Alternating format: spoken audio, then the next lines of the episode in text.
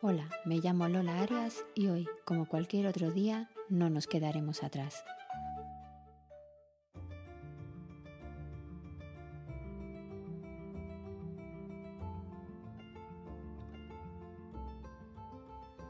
Muy buenos días, tardes o noches a los que me estáis escuchando. En este lado del planeta nos hemos despedido del invierno y hemos dicho hola a la primavera, las alergias, los cambios de temperatura, las lluvias torrenciales, los incendios y sobre todo hemos dicho hola al cambio de hora.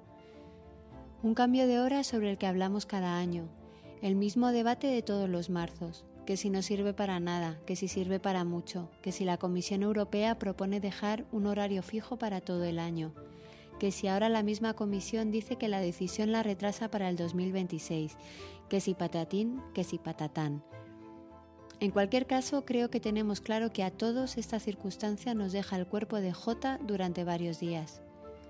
Los adultos vamos zombies, mientras los niños están más espídicos que nunca a la hora de acostarse, porque el cuerpo les dice que todavía no. En estas ocasiones, cuando te enfrentas a niños espídicos, solo queda aguantar el tirón y bajar las persianas a cal y canto, mientras ellos no entienden por qué tienen que acostarse. Si es de día, mamá, mamá estás loca, no es de noche y no tengo sueño. Pero ¿has visto qué solazo hay en el cielo? Tengo calor, tengo sed, los ojos no quieren cerrarse, etcétera, etcétera, etcétera. Y al día siguiente no hay quien los levante. El tema es que tú tampoco eres capaz de levantarte. ¿Os pasa lo mismo? Mientras nos vamos adaptando al cambio, os diré que después de Semana Santa vienen cosas emocionantes para mí que os iré contando a través del podcast, de la página web y de las redes sociales. Dentro de unas semanas publicaré un relato ilustrado que espero que os guste y que tenga buena aceptación entre los que ya me conocéis y los que no. Cuando una escribe nunca sabe si sus historias tendrán ojos para leerlas y bocas para contarlas. El Día Mundial del Síndrome de Down fue un día muy intenso.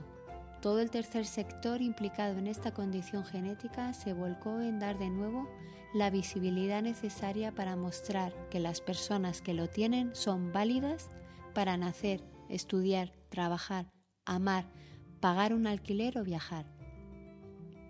Decía Samantha Vallejo Nájera que a veces la sociedad está plagada de mensajes que no se acompañan de acciones, y creo que tiene razón. Cada día del año es el Día Mundial Internacional o Nacional de algo.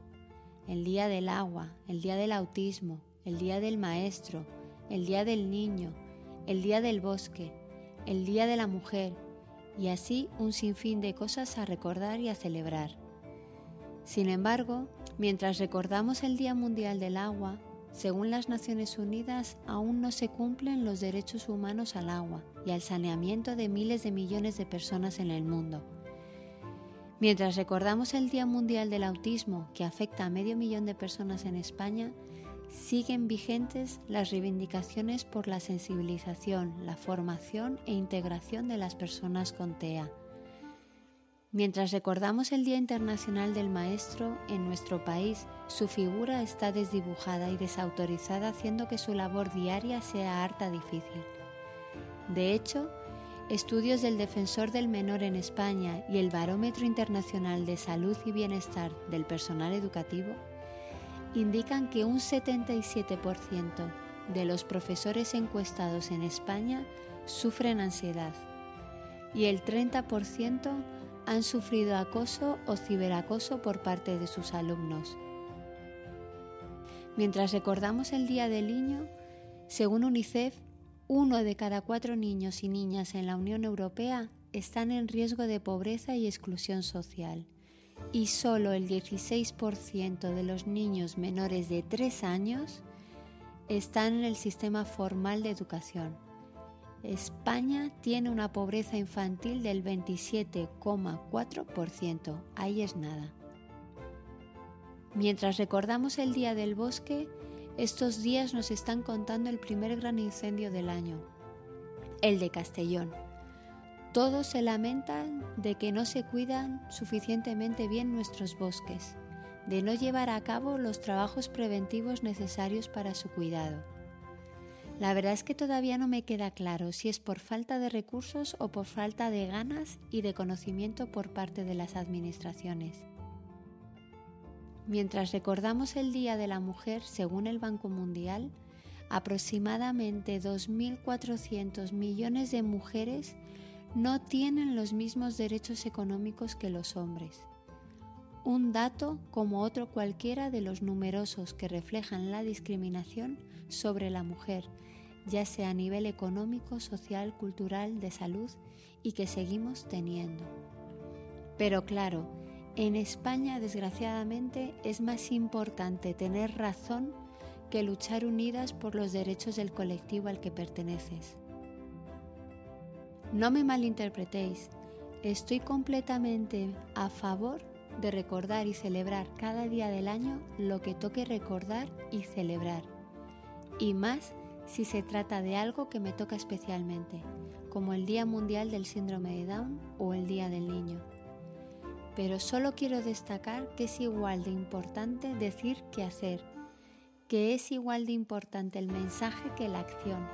Sin acción, la reivindicación se convierte en un castillo en el aire. Me despido de vosotros deseándoos unas muy buenas vacaciones, que os tostéis en la playa con un mojito en la mano, que le lloréis bien a gusto a la Virgen de los Dolores, que os divirtáis comiendo en el Pokémon Café de Tokio. En definitiva, que tengáis el mejor de los días, pero si no es el caso, ya sabéis que nada es para siempre. Hasta aquí el podcast de esta semana. Si te animas a suscribirte o a compartirlo, me ayudarás a llegar a más personas. Además podéis visitar mi página web lolaariasramiro.com donde también encontraréis mi blog. Muchas gracias por estar ahí y recordad que todos podemos ser Hulk.